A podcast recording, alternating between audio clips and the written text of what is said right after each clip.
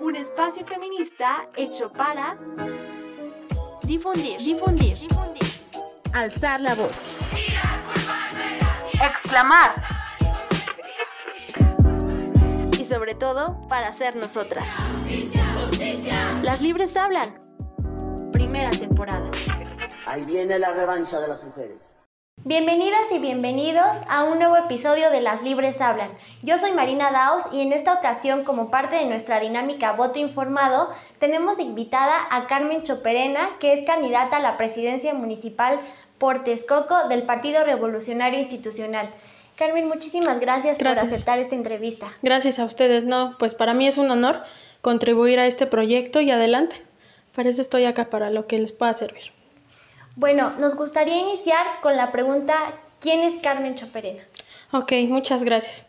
Mi nombre completo es Carmen Rosario Cruz Choperena, tengo 21 años de edad, soy originaria de aquí de Texcoco, toda mi vida he vivido aquí en el municipio, vengo de una familia que me ha inculcado que la lucha tiene que ser constante, diaria, mm, estudié ciencias políticas y administración pública, tengo dos certificaciones por la Universidad de Cambridge en inglés, en el idioma de inglés, me gustan las artes marciales y sobre todo en cuestión moral, Carmen Choperena es una persona que piensa que hay que hacer una nueva dinámica de hacer política. Lo que he manejado últimamente es que creo que todos estamos hartos de una forma vieja de hacer política en sentido de que vienen campañas electorales y ya hasta se aburren de escuchar a los candidatos de decir lo mismo, lo mismo, las mismas propuestas, las mismas dinámicas y la gente lo que quiere no son promesas, ya lo que quieren son hechos. Y hasta a veces yo, yo le decía a unas personas hace rato, viene el candidato y ya no es como antes de que se emocionan, ay, los candidatos, ya hasta dicen, ahí vienen para decirnos lo mismo. Entonces, ¿qué es lo que quieren? Que seamos honestos. La verdad es que Carmen Choperena se considera una persona muy honesta, muy directa y sobre todo que no le gusta utilizar algo a favor de ella misma para perjudicar a alguien más. Entonces, que ahora eh, se me haya dado esta oportunidad, yo la utilizo como una oportunidad para Texcoco, no para Carmen Choperena en sí.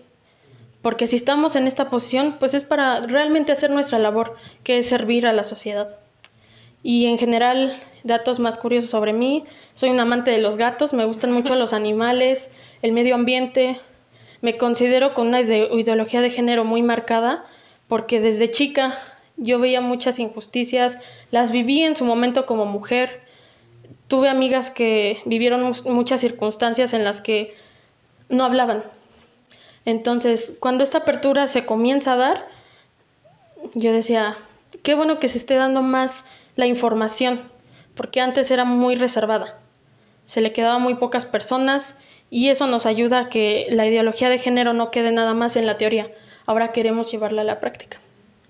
Ok, nos parece muy bien esta idea que manejas sobre crear nuevas dinámicas y qué mejor con la juventud que manejas y con los planes nuevos para Texcoco, ¿no? De acuerdo a esto, ¿cómo es que tú te identificas con los estándares o los valores de tu partido? Ok, nuestro partido tiene, de hecho tiene hasta un código de ética en el que marca muy bien que las personas que tenemos que estar involucradas en el partido tenemos que tener los valores y la lucha social. Lamentablemente, yo lo digo muy abiertamente, te digo que a veces soy media directa, las personas que han estado en nuestro partido, que han hecho que quede esa mancha y que en general a todos los pristas nos digan que somos corruptos, rateros, deshonestos, la verdad es que no es el partido, no es la institución. Son las personas, como lo dije anteriormente, que lo utilizan a su favor, nada más por sus propios intereses. ¿Y cómo me identifico yo? primer lugar, la honestidad y la lucha social. Realmente siempre me ha gustado la cuestión del altruismo. El partido en sus estatutos dice que tenemos que ser un partido que lucha por la justicia y por la responsabilidad social. Entonces, yo me identifico con sus documentos básicos. Cabe mencionar que, el Partido Revolucionario Institucional es un modelo en cuestión de partidos políticos a nivel eh, mundial, no nada más a nivel nacional porque incluso partidos políticos de otros partidos como de otros eh, países, perdón, como Alemania, Francia, han replicado cómo se hicieron estos documentos básicos del PRI. Obviamente aquí el problema no es que estén los documentos básicos, sino que realmente se lleve a la práctica con los valores que están ahí plasmados, vuelvo a decirlo. No es la cuestión de cómo está en papel, sino cómo lo llevamos a la práctica. Yo me considero una persona que si está aquí es para luchar por la justicia y por el bien social, no luchar para propios intereses o para Carmen Choperena en sí. O sea, realmente es para brindar un servicio porque un político está para, se renta para servir y es lo que a veces se, se olvida y que si estamos en una posición es por la gente, no por otra situación. Entonces es de ahí de donde yo me identifico. Mi familia siempre ha sido priista. De hecho, mi abuelo fue un reconocido priista aquí en el Estado de México. Es el, ciudadano Sidoro Choperano Acaris. Él fue fundador de la CNC a nivel nacional. Eh, tuvo varios cargos de elección popular y desde ahí vienen e, ese, esa sangre priista, pero con los valores que no se deben de perder. Entonces, hoy en día da coraje que personas utilicen a nuestro partido para fines personales y que ahora se generalice tanto esta situación y que hayan convertido la visión política en una visión negra, oscura, cuando realmente puede haber una parte de la política de empatía y sobre todo de nobleza, que sí existe, que es la parte altruista y la de labor social y que son valores que sin duda deben de estar, ¿no? Latentes en cualquier código de ética de cualquier partido político. Así es. Me parece muy bien. Oye, yo entiendo que tú eres muy joven, tienes 21 años, eh, sin embargo eso no significa que no podamos contribuir en nuestro entorno, ¿no? Pero bajo eh, eh, esta pregunta, ¿cuáles, ¿cuáles han sido tus contribuciones más importantes que has hecho por Texcoco y por tu comunidad? Ok. Yo cuando tenía nueve años de edad, ya tenía la inquietud por participar, por hacer algo. Mi familia siempre fue altruista en el sentido de que si teníamos que apoyar a las personas como fuera, lo hacíamos. Nos íbamos a casas hogar, a casas de la tercera edad, a, dar ropa, comida, y yo siempre me pegaba con mi familia para hacer ese tipo de labor. Pero cuando me empieza a tocar la parte política, yo me quiero meter, lamentablemente a veces pues, nos ven como niños, es como, bueno, un niño que puede ser aquí. Y sin embargo, no sé si era porque yo era medio metiche o no sé, pero logré ingresar a un consejo político juvenil en el que regularmente estaban jóvenes de entre 15 y 21 años de edad. Entonces, fue muy interesante que aceptaran a una niña de 9 años. Y desde ahí yo empecé a ver la parte buena y también la mala de la política o de cómo se ejercía dentro. Y desde chica yo decía, cuando sea grande, quiero hacer nuevas cosas por mi partido, por Texcoco. Y cuando ya tengo la mayoría de edad, yo ingreso a la Secretaría de Información y Propaganda de nuestro comité, me hago consejera política municipal y me dan la oportunidad de dirigir una organización de jóvenes que se llama Juventud Territorial. Entonces, ya siendo presidenta de esa organización, mi objetivo era hacer algo por la sociedad, no nada más tener el título y quedarme ahí. Entonces empecé a hacer labores como recaudación de libros, viejos, nuevos, usados, y donarlos a lugares donde realmente hiciera, hicieran falta, a casas hogar, donde apenas estuvieran construyendo, pues, digamos, su escuela, su, lugar de, de educación, a universidades, a diversas escuelas de aquí de Texcoco. Y eso me da mucha oportunidad para que se fijen cuál era mi línea de trabajo y se me da ahora la oportunidad de ser dirigente de lo que es otra organización de nuestro partido, que fue fundada por Luis Donaldo Colosio. Es una de las más importantes que tiene nuestro partido, que es el movimiento territorial. Entonces, a mí lo que me empezó a gustar estando de presidenta del MT es hacer gestión con la gente, porque realmente estaba, estábamos en una condición en la que nuestro partido acababa de perder y muy feo. Fue la mayor derrota que hemos tenido, entonces el partido estaba solo, los ánimos por los suelos. ¿Qué tenía que hacer Carmen Choperena? Pues buscar una alternativa de poder ayudar a la gente. Si bien no teníamos los mismos recursos, ni humanos ni económicos, pues empezar a tocar puertas con asociaciones, con empresas que nos quisieran apoyar dándonos productos, si bien no regalados, pero sí a bajo costo. Y entregamos aquí en Texcoco casi 2.500 apoyos nada más con mi estructura de jóvenes, de mujeres y hombres jóvenes que realmente hicimos una labor impresionante. Lo hicimos solos y ahora con mucho orgullo yo puedo decir que ayudamos a muchas familias de Texcoco con diferentes productos, desde artículos de cocina, calentadores solares, eh, tablets, laptops, eh, pantallas, entre otros. que realmente se adecuaban a la situación en la que se encontraba nuestro país y buscamos la alternativa de cómo ayudar a la gente. Entonces fue uno de los impactos que a mí me impulsó y que mi trabajo me permitió estar hasta acá. Por eso es que hoy en día asumo esta responsabilidad, este compromiso, y que muchas de las personas que hoy en día me apoyan recuerdan ese momento en el que no teníamos nada y aún así hicimos mucho para poder apoyar a alguien. También con orientación, yo siempre fui un poco, mm, pues, una luchadora social, nunca me ha gustado la injusticia de cualquier manera, entonces siempre me acercaba a, lugares que pudieran orientar a las mujeres, a los jóvenes, a los emprendedores. Y eso también me ayudó mucho a placearme con la gente de Texcoco y que se me conociera más que nada por eso, por la labor. En mucha o poca medida, pero realmente hacer algo en el impacto de las personas, pero sin nada a cambio. Realmente ese es el apoyo y es la satisfacción que más queda, que uno no gana nada más que la satisfacción de que se le ayudó a alguien. Exactamente. Me parece muy bien y creo que no hay como edad para que empecemos tú desde los nueve años y por supuesto vas a continuar, ¿no? En, este, en este sentido. Em, ¿Qué aspectos han moldeado tu personalidad y tu configuración como persona? Yo creo que en gran parte fue mi educación. Mi educación desde la casa y mi educación ya en las escuelas en las que estudié. Yo siempre he creído que la educación viene de casa. La escuela nada más está para reforzar. Yo vengo de una familia que me inculcó muchos valores, que me decía lo que hicieras o lo que hagas, pero con valores. Entonces eso a mí me ayudó a ir formando mi personalidad. O sea, así como yo le hablo a la gente, como me expreso, es Carmen Choperena. No tengo que fingir nada, ni siquiera ahorita en, un, en una campaña electoral. Yo hablo como soy, yo hablo lo, lo que pienso, no finjo nada. Entonces, para mí esa es la primera parte de la congruencia. Y otra, yo estudié ciencias políticas y administración pública. De hecho, me encuentro en el octavo semestre. Pero a través de esta encomienda tengo que pausar un poco, pero no quiere decir que dejé los estudios por completo. Y me dio una perspectiva nueva en muchos ámbitos, que a lo mejor en casa no los vemos. Por ejemplo, lo de género en la universidad a mí me reforzó bastante porque pues nos dan temas, nos dan materias que tienen que ver con equidad de género y eso me cambió mucho la configuración porque a veces, aunque seamos mujeres, traemos un, un padrón de conducta que a veces viene de la sociedad en general. Establecido. Exacto, que está establecido y que uno no está consciente de si está bien o si está mal, si perjudicamos o no.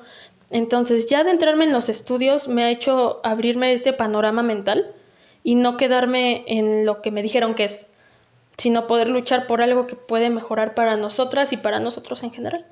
Entonces, esas son las cuestiones que me han ayudado. Mi madre ha sido mi mayor inspiración siempre, ha sido mi, mi respaldo, mi apoyo, la que me dice, tú continúa, cuando estoy bajoneada, levántate.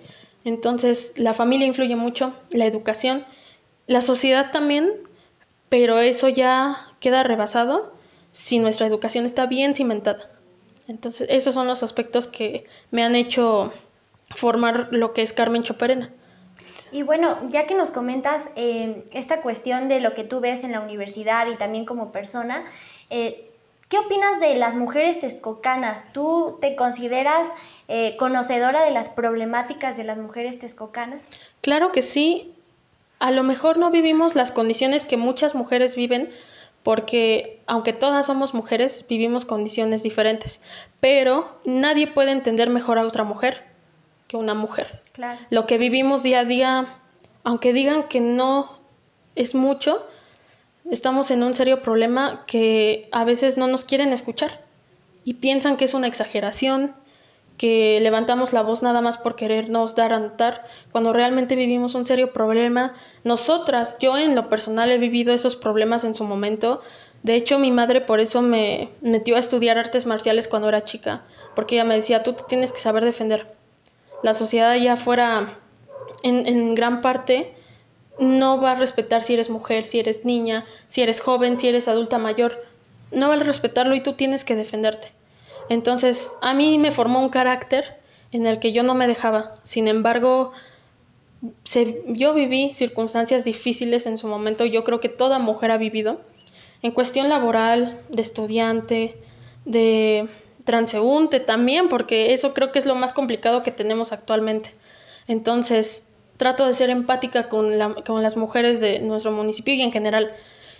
Y algo que nos ha faltado, pero que tenemos que seguir fomentando, es la sororidad entre nosotras. que, que el enemigo no sea, y ni siquiera el hombre es el enemigo. Es un sistema patriarcal que se nos ha inculcado y que a veces lo vemos normal, pero realmente no vemos la dimensión del problema. El hombre no es el enemigo, ya es este sistema que nos ha impuesto muchas circunstancias, muchos modelos a seguir. Entonces no hay mejor forma de entender a una mujer que siendo mujer y viviendo las condiciones. A mí me ha tocado últimamente, cuando visito las comunidades de la montaña, por ejemplo, hay mujeres que viven circunstancias muy diferentes a las que viven en Cabecera o en Costa Chica o en el sur, por ejemplo. Pero al final somos mujeres y tenemos que ser empáticas, vivamos lo mismo o no, porque es un problema ya de educación, de sociedad, y qué mejor que una mujer poder respaldar a otra mujer. Sí, tienes toda la razón. Eh, ah, en muchas ocasiones encontramos que a pesar de las diferencias, somos mujeres, tenemos que apoyarnos y qué mejor que esta palabra sororidad tan importante. Em, ¿Tú a qué crees que se deba este auge que ha tenido el movimiento feminista aquí, en Texcoco? En Texcoco. Gran parte, la misma lucha de la mujer. Y yo creo a nivel mundial se dio hace un año cuando empezaron los movimientos, que fue justamente cuando la pandemia, fue algo que sonó en cada casa, en cada cuadra, en cada familia, y eso nos hace sentir un estado de pertenencia con el movimiento, más que rechazarlo, más que sentirlo ajeno, decimos, bueno, sí, yo también estoy siendo parte de esto. Si hoy puedo votar, es por el movimiento feminista. si hoy puedo representar este cargo que se me encomendó, es por el movimiento feminista. Entonces, realmente este auge ha sido en sí por el movimiento, por el movimiento que tiene muchos años y que el auge realmente se dio por la modernidad que vivimos. Eso nos ha ayudado, a la vez también nos ha perjudicado en algunas cuestiones, pero se replica. En nuestro municipio realmente los grupos feministas han estado presentes en todo. Y para mí eso está excelente porque a veces dejamos la, parte de, de, la equidad de género y de la lucha por la igualdad a un lado con tal de ver temas políticos, temas de otra índole social. Y lo que aquí nos hace falta realmente no es, repito, dejarlo en la teoría, sino realmente llevarlo a la práctica. Yo, algo que he mencionado mucho cuando voy a hablar con, la, con las personas, regularmente me tocan muchas mujeres. A mí me agrada porque yo veo que la mujer participa mucho en la política y siempre llego y les digo, ¿qué mejor que entre mujeres podernos entender? Y yo les puedo decir y les puedo dar la confianza de que el día de mañana que ustedes me permitan estar allá van a tener una digna representante de las mujeres y de los jóvenes también, que han sido, no me gusta sectorizar, pero puedo decir sectores que han dejado un poco de lado los jóvenes por no tener experiencia. Y las mujeres porque piensan que ya que no es un problema. A veces hasta nos dicen que inventamos los, los problemas. Cuando tenemos amigas, vecinas, familia que nos dicen las circunstancias que viven, lo que pasan día a día. Entonces, el auge en sí está en eso, en nosotras mismas. Si no, a lo mejor pasaría desapercibido por cada uno de nosotros. Así es. Y si tú pudieras eh, generar algo positivo en tu entorno en general, no solamente en materia de género, ¿qué harías? En general, desde el ámbito en el que ahorita estoy, con las propuestas que estamos haciendo, se tiene que hacer un proyecto social. Repito, no me gusta sectorizar porque cuando se sectoriza el proyecto se, se separa mucho. Se ataca a un sector, se cubre un sector, pero otro queda desprotegido. Entonces, un proyecto social viene desde la educación, desde los servicios básicos, que a lo mejor no van a impactar en una o dos personas, sino en muchas familias. ¿Qué se puede hacer? En materia de género, yo lo he dicho, es indispensable ya que haya un departamento de género, en el que haya una agenda especial para mujeres, que se les capacite y sobre todo se les oriente en muchos rubros, en educación, en educación sexual, en, en derecho, en, políticas públicas, que realmente se les dé esa orientación, ese conocimiento y que los servidores públicos tengan conocimientos sobre equidad de género, porque se les puede instruir de todo, pero a veces el tema de género lo pasan desapercibido. Los funcionarios tienen que tenerlas y los funcionarios tienen que tener la, los conocimientos en equidad de género, tienen que saber qué es el movimiento feminista, porque a veces se... Lo criminalizan mucho. Exactamente, no saben realmente cuál es la intención del movimiento, piensan que es un movimiento improvisado cuando, repito, gracias al movimiento feminista estamos acá, simplemente, estamos acá, eh, podemos ser representadas y sobre todo podemos ir a alzar la voz. El PRI en su momento fue el que estableció la cuestión de la paridad de género, que 50% tenían que ser mujeres y 50% hombres. Y eso quedó ahí, pero yo insisto, a veces, lamentablemente creo que todos hemos visto que se pone a una mujer, pero detrás de la mujer hay un hombre que le dice qué hacer, cómo actuar, etc. Cuando la mujer es la que tiene que tomar las riendas. Hay hombres y mujeres que tienen que hacerlo, pero como personas, como individuos no como personas que las ponen para una imagen o para cumplir la cuestión de la paridad y luego que entre el hombre, porque eso se dio en su momento. La Cámara de Diputados estaba ya en 50-50 y cuando veíamos ya eran más hombres. Entonces, ¿qué pasó? Pues renunciaban las mujeres y subían los hombres. Realmente lo que necesitamos es que esa representatividad quede en quien tiene que quedar, que es en nosotras. Y que esas cuestiones de género sean instruidas para nuestros funcionarios públicos que, no quede, repito, eso, eso para mí es muy importante, que no se quede en la teoría, que realmente se lleve a la práctica y desde un ayuntamiento se pueden cambiar muchas cosas, porque el ayuntamiento es de donde surgen la mayoría de, los proyectos, pues para el mismo municipio en sí, ¿no? Aparte de, las políticas públicas estatales, federales, desde aquí tenemos que poner los cimientos. Entonces, ¿cómo contribuiría yo a eso? el Departamento de Género y una agenda especial para mujeres, con orientación de varios rubros, para que puedan ser respetadas y que la lucha no quede afuera, que se haga desde adentro, desde nuestras instituciones también. Eso creo que es sumamente necesario y que no han vislumbrado ¿no? las autoridades aún en Texcoco, que bueno, esperemos que en un futuro se pueda lograr en este sentido. Em, y bueno, en tu equipo de trabajo, ¿Qué importancia le das a las mujeres que trabajan a tu alrededor? La importancia la misma que a todo ser humano. La verdad es que la mayoría somos mujeres, repito, porque entre mujeres nos conocemos, nos entendemos, sabemos la problemática por la que estamos pasando. Hay hombres y mujeres, pero ahorita a lo que yo le doy prioridad en mi equipo de trabajo es a la mujer joven, que busque esa oportunidad de también de servir, de trabajar y que si le gusta este ámbito pueda conocer cómo es que tenga la cercanía con la gente. En mi equipo de trabajo yo te puedo decir que un 60% son mujeres y un 40% hombres. Y tenemos mujeres eh, ya grandes, mujeres jóvenes, hombres grandes, hombres jóvenes. En nuestra planilla pues existe el tema de la paridad de género, obviamente. Entonces estamos rodeados y rodeadas de mujeres. Y lo que más me gusta es que no nada más se queda en mujer joven, sino que hay de todas las edades para que entre todos nos compartamos las ideas y que la experiencia y la juventud pueda hacer un trabajo impresionante. Yo lo he dicho mucho, nunca se había dado el, que el caso de que se le diera la oportunidad a una mujer joven de representar, de ser candidata a una presidencia municipal y que ahora uno de mis compromisos, una de mis responsabilidades es que la gente vea que las mujeres y los jóvenes somos capaces de transformar un municipio, que no se nos desprecie, que no se nos minimalice por esa situación que realmente digan, ah, es una joven y quiere ser luchona, quiere ser emprendedora, quiere cambiar el municipio. Y no que quede en la campaña, que realmente nos den la oportunidad de estar allá y demostrar de lo que somos capaces. Hoy en día tenemos representantes mujeres y yo no veo apoyo para la mujer. Se queda en teoría, se queda en palabras. Y ni en teoría a veces. Y ni en teoría porque, bueno, ni el lenguaje inclusivo a veces manejan ya. Entonces, somos mujeres. Creo que si una representante es mujer, desde ahí debería de partir. Y que no se nos dé el apoyo realmente como es. Ahora, que la cuestión del conocimiento de género no nada más se quede en mujeres, que también a los hombres se les dé para que sepan, para que conozcan y para que también lo lleven a la práctica.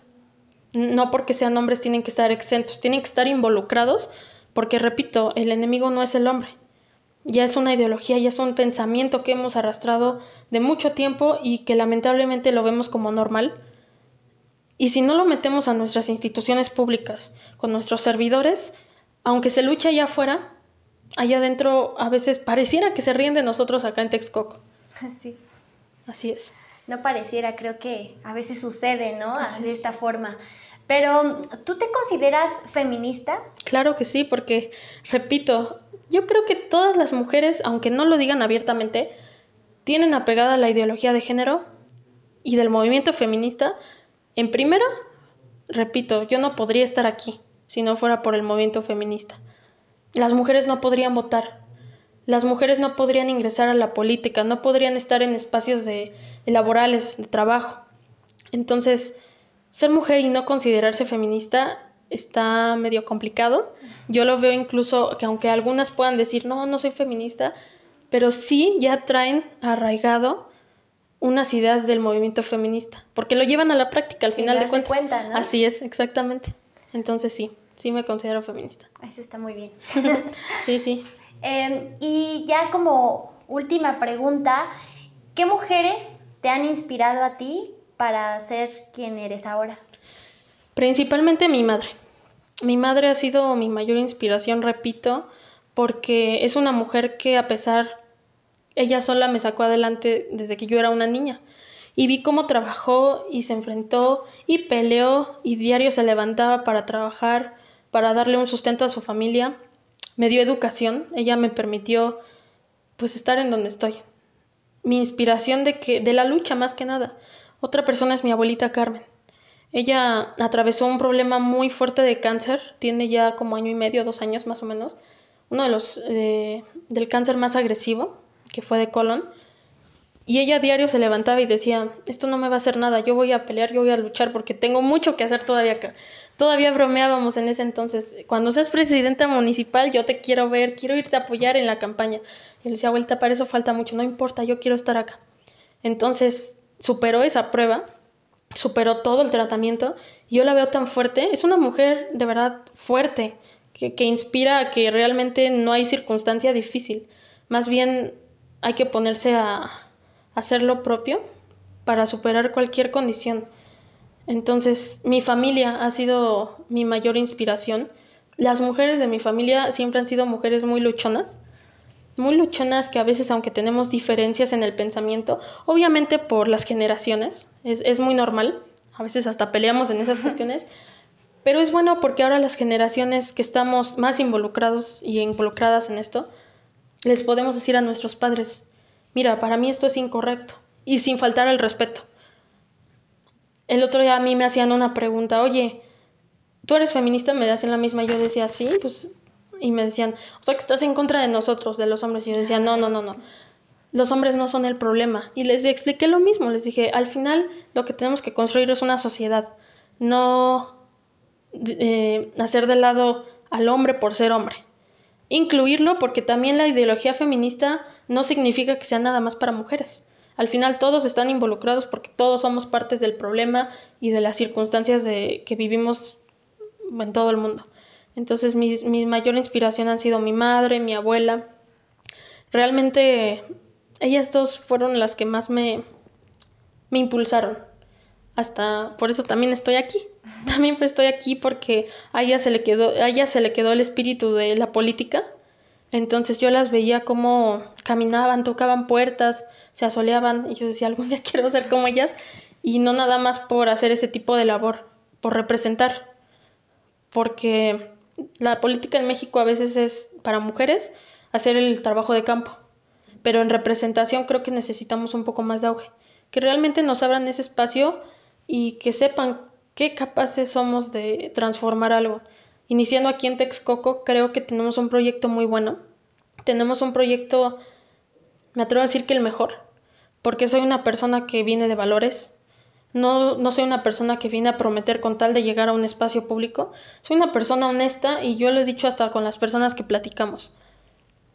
El día de hoy no vengo a prometerles, vengo a ofrecerles cuál es mi plan de trabajo y partiendo de ahí, yo no les voy a decir una mentira con tal de estar en el poder ya hay que cambiar esa vieja forma de hacer política y la gente responde muy bien.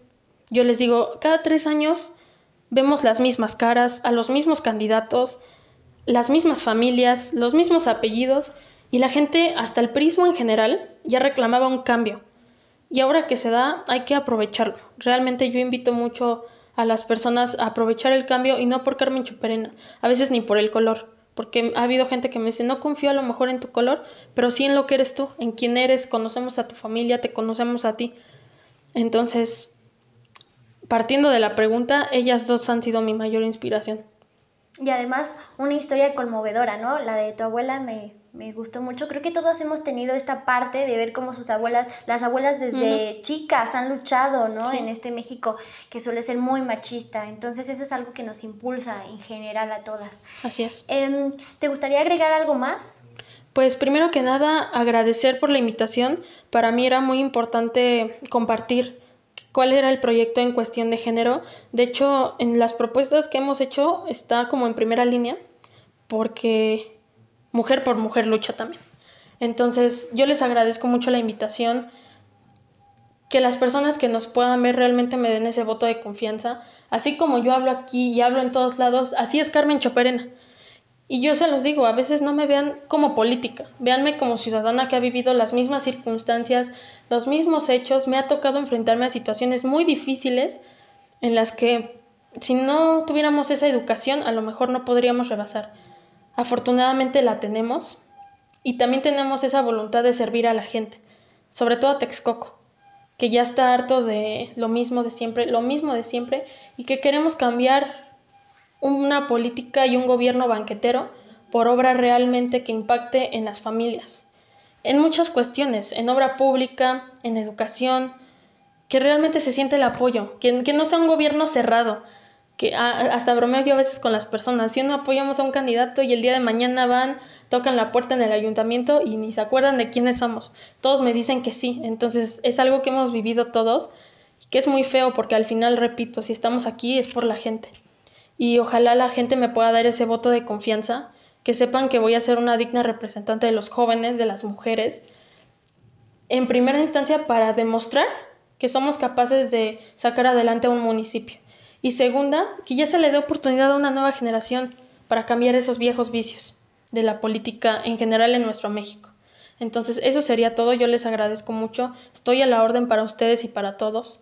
Y que nos vamos a seguir viendo si ustedes nos lo permiten. Claro, eh, ¿nos puedes compartir tus redes sociales o algún sitio web donde podamos ver un poco más de tus propuestas? Claro que sí, en Facebook estoy como Carmen Choperena, en Instagram estoy como comunicación.carmen.choperena y en Twitter estoy como arroba Choperena Cruz. Ahí están mis redes sociales. Subimos diario a las comunidades a las que vamos, lo que estamos haciendo, nuestras propuestas.